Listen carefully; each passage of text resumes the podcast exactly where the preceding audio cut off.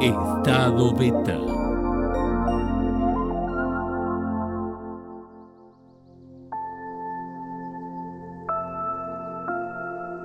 Vamos a intentar hacer una breve reflexión un poco de, del momento que estamos viviendo, pero a la vez tratar de ver el tiempo en el que también estamos viviendo y justamente estas circunstancias nos deberían hacer pensar no solo en lo cotidiano, sino a partir de lo cotidiano un poco estas cuestiones de época, ya que gran parte de las cuestiones que se pueden plantear sobre este tema particular de lo que genera en nuestras vidas la llegada de esta peste, como dice Enrique Dussel, ¿no? haciendo una referencia a otros tiempos históricos. Hoy lo llamamos pandemia, parece más científico, parece más higiénico la cuestión pandémica que la cuestión de la peste, ¿no? La cuestión de la peste nos, nos lleva a imágenes de otras épocas, pero finalmente es el impacto de un virus en el ser humano. Pero que estas cosas no, no las ha vivido la humanidad por primera vez ahora. Sí, hay características que le son propias y que justamente a partir de estas cuestiones es que podemos hacer alguna reflexión sobre la época en la que nos toca vivirla.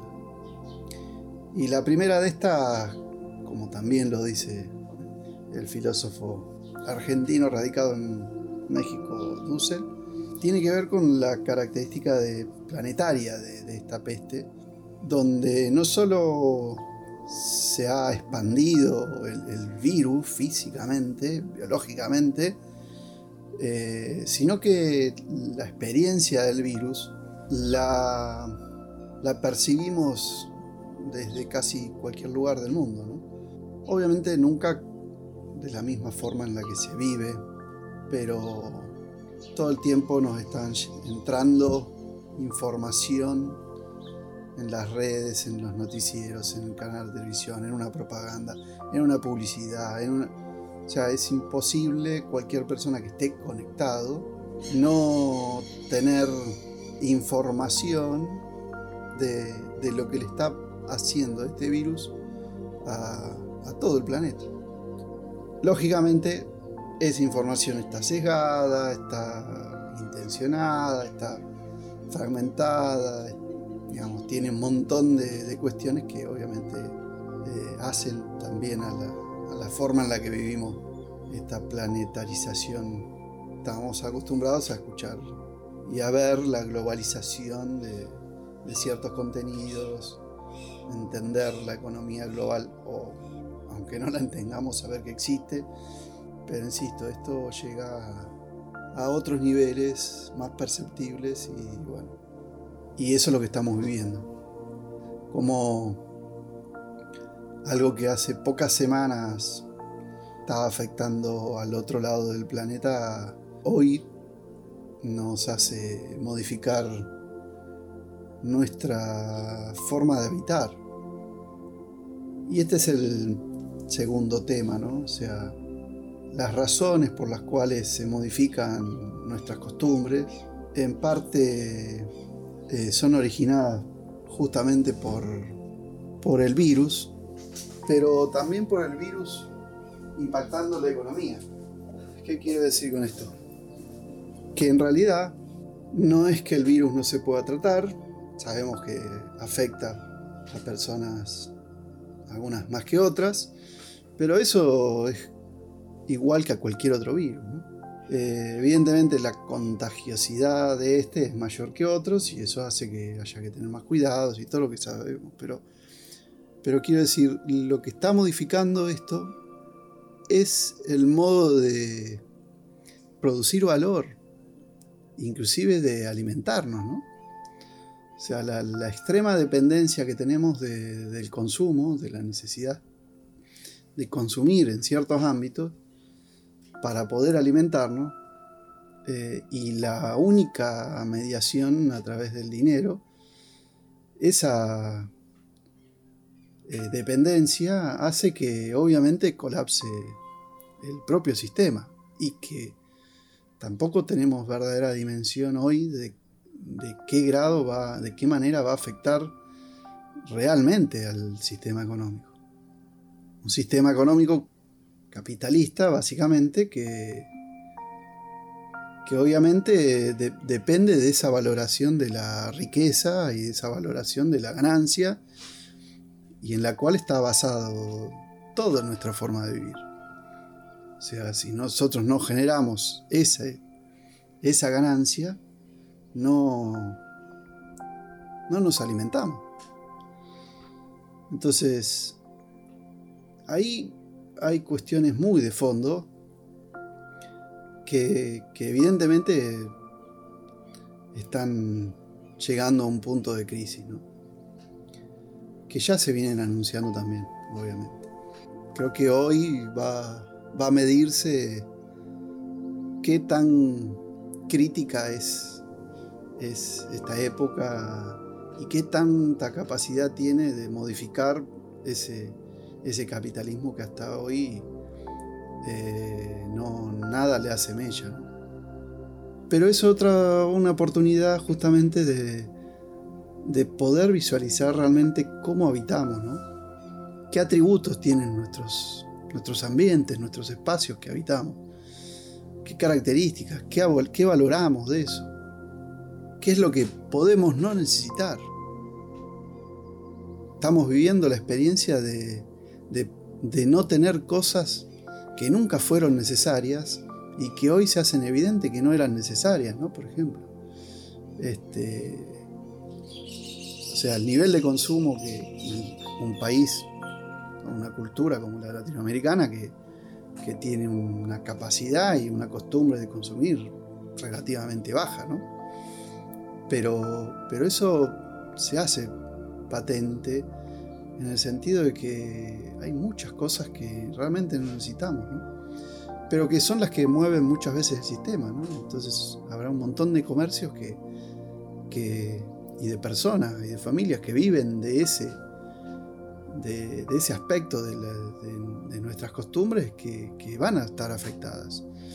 Entonces las, las readaptaciones de una cultura, que no es más que esto, las formas de habitar y las formas de, vincularnos con, no solo con el ambiente, sino con, entre nosotros mismos, están puestas en, a prueba. Y sin duda va a haber afectados. Nada de todo esto es nuevo, como repito, pero estamos teniendo otra nueva dimensión de, cómo lo podemos ver a esto. Las, las ciudades son el foco. O sea, las ciudades son el problema las ciudades son las que están afectadas, no, no es la naturaleza, no es el mundo en, todas sus dimensiones. Es ese grado de sociabilidad que la humanidad ha unidireccionado prácticamente al ámbito de la ciudad. Sabemos que este virus este, en el exterior no sobrevive de la misma forma que en los interiores, ¿no? O sea, las temperaturas, los vientos, el, oxígeno, ese contacto con otros organismos en donde no se traslada. Entonces se transporta en la artificialidad, se transporta en el, propio cuerpo, pero, pero no en toda la naturaleza. Entonces el grado de artificialidad y el grado de urbanidad que tiene el mundo, esta peste una vez más, lo pone a prueba, ¿no? Entonces no se trata, creo yo, solamente de, poner pastito en un balcón, o poner una planta más, o un techo más verde, o un colector solar, o, todas las cuestiones que tienen que ver con la energía, ¿no? Que muchas veces la arquitectura o las ciudades parecieran que es la única forma que tienen de pensar las cuestiones ecológicas, que son ecosistémicas, nunca son de un solo de los aspectos, sino que siempre integran, integran todas las cuestiones del ambiente o, o de la vida. Entonces, además del capitalismo, yo creo particularmente que es una, crisis de las ciudades. eh, de, los modos de habitar, de los modos de sociabilizar. Claro, el hombre es un ser social. El hombre es un ser comunitario. Eh, o sea, la sociabilidad es otro acuerdo. No, no es de la naturaleza humana. Es una construcción cultural. Habrá que ver qué hace la humanidad con, con esta construcción. Y en este sentido, bueno, no sé, no sé qué tanto estaremos dispuestos a revisarlo. Latinoamérica tiene sin duda un, un grave problema en esto, por un lado, en el sentido de que, de que está urbanizada a niveles únicos en el planeta por la, justamente la, reciente colonización de esta cultura urbana. El, ser humano no, no necesariamente es, urbano. Sin embargo, hoy justamente ni el sistema, ni económico, ni, el sistema o la vida cultural pareciera que se la puede entender fuera de las ciudades. Eh, se ha construido esta idea, esta imagen, finalmente parece que no, no hay otro ámbito donde la cultura se puede desarrollar, siendo que, el hombre crea cultura en, cualquier ámbito, pero es esa sociabilización de la cultura, de ese hecho que nos une, que es común, el que pareciera que solo se resuelve en las ciudades. Y otra vez es un problema del sistema económico, porque lo que no se puede eh, hacer en otros ámbitos no es producir cultura o, o, vivirla la cultura, sino justamente lo que no se puede es construir un mercado cultural. Las limitantes es encontrar otra vez esa ganancia en otros mercados o en otros ámbitos. O sea, está claro que una obra de teatro se puede pensar, resolver y dar en, un espacio natural, el que sea, ¿no? Lo que no está tan claro es que eso sea rentable. O sea, que se pueda producir ganancia con eso. O no es que no está claro, sino que sabemos que no. Entonces la dependencia de estos productos culturales con esa necesidad de poder generar ganancia para poder vivir y así poder realizarlas es parte del problema. Entonces fíjense que, que un virus frenó todo hecho cultural. Todo. Hoy está más afectado cualquier fenómeno expresivo, cultural, que la economía. Sin embargo, de eso nadie habla.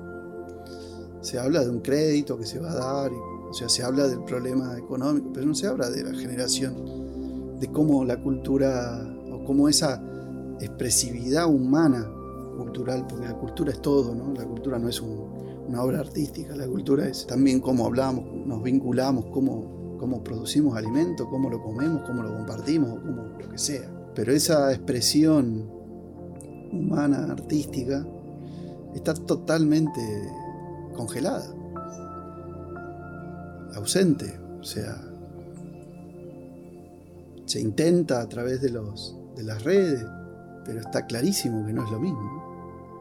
O sea, no sé, cualquier fenómeno artístico de, la rama de la pintura, de las instalaciones, esculturas o cualquiera de esas cuestiones, son presenciales. Lo, físico, lo material, la experiencia de la luz y de todo lo áptico frente a ese fenómeno artístico es fundamental. Imposible de trasladar al mejor registro que podemos tener digital, la música.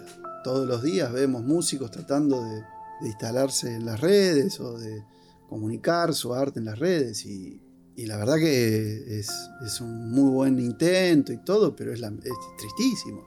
O sea, no, no, no hay forma de, comparar lo que es el sonido, la espacialidad, la profundidad de esa experiencia de escuchar a la músico frente a, verlo por Instagram. No hay comparación. Entonces, la distorsión que produce esos soportes es, es muy grande y además están pensados para otra cosa.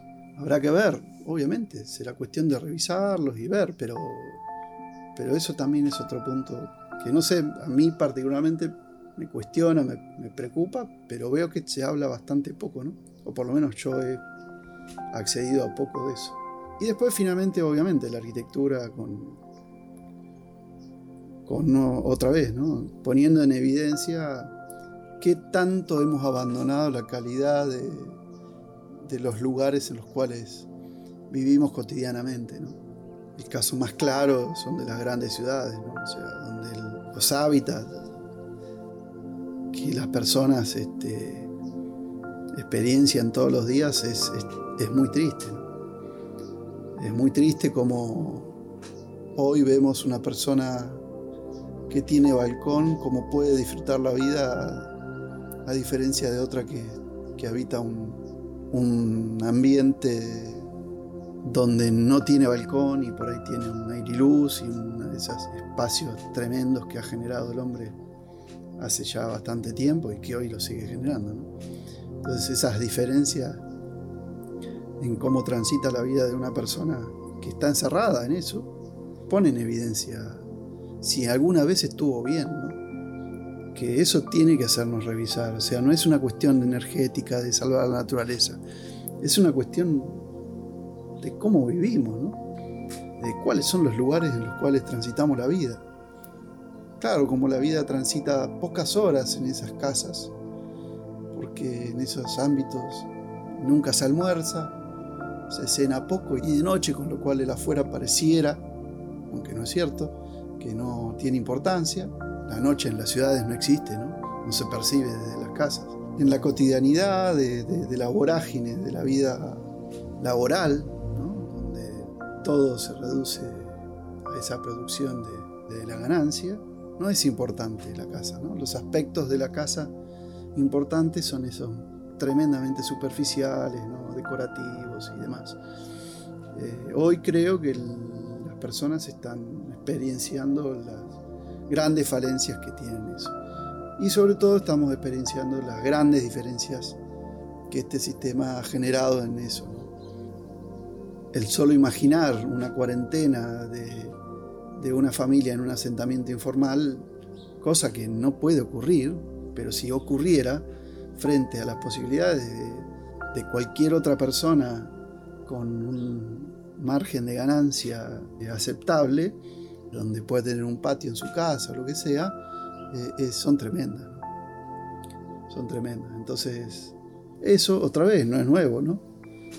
Pero la arquitectura, ¿qué, qué dice? O sea, ¿cuáles son esos mínimos en los cuales estamos basando la construcción de nuestros lugares? ¿Cuáles son? Creo que ha abandonado hace rato esas cuestiones. Y después en nuestras ciudades del interior y, de, gran parte de nuestro país, eh, la realidad es diferente porque sin duda tenemos otra espacialidad, tenemos otras posibilidades de estar en contacto justamente con esa realidad natural que la tenemos presente de otra, de otra forma, que sin duda también, también en la cotidianidad podemos experienciarla de, formas muy diferentes. Cada familia podrá darse cuenta de, esas ecuaciones o equilibrios en el sentido de, de qué, qué percepción del sol podemos tener hoy en cada lugar en que estamos, ¿no? O sea, el sol lo puedo percibir tirado en la cama. Puedo abrir una ventana y que entre un rayo de sol, pero además el sonido de un pájaro. O esa percepción que uno tiene de esa humedad después de llover. O sea, todo eso puede pasar. O abro y tengo una baranda a mierda que, tengo el, pozo ahí al lado y, es pura humedad porque el sol no entra nunca. Entonces directamente ni voy a ese dormitorio. ¿no? O sea, ¿cuáles son esas, esas vivencias que tenemos hoy que si las pusiéramos en, evidencia y las pensáramos un poco, nos harían darnos cuenta que, que sin llegar a extremos como los que decía de un departamento, cada casa tiene muchas de estas falencias, que las tiene siempre, no es una cuestión del virus. Por eso, y para cerrar un poco eh, esta cuestión, eh, el virus no es una novedad, la, peste no es una novedad. Lo que es una novedad y lo que puede ser un, cambio sobre todo para los más chicos, ¿no? O sea, si, si los perciben y si hacemos que se sensibilicen con estas cosas, quizás ellos puedan encontrar el verdadero cambio de estas cosas, ¿no? Porque no, no se resuelven en una gestión política, no se resuelven en, en, una sola generación estas cosas. Sí se hacen cada vez más evidentes. Entonces, tomar esa dimensión de que es necesario, más que nunca,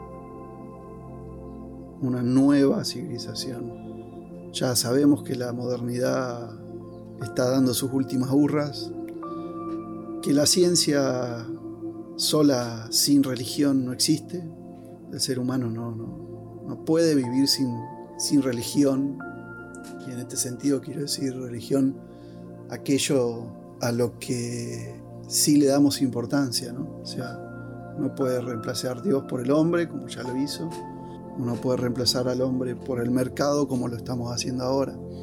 El tema es justamente qué dimensión le damos a la religión, a esa religión, a esas creencias, este, y cuáles son aquellas cosas que nos importan.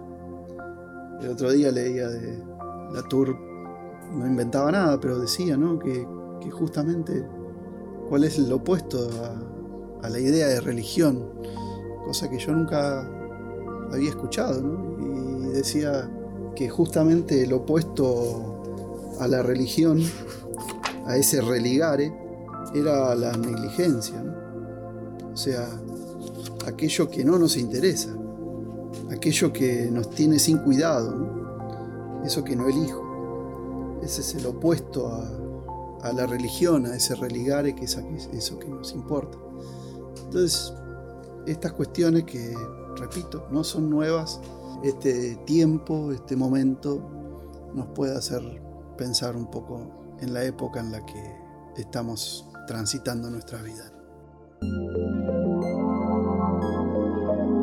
Estado beta.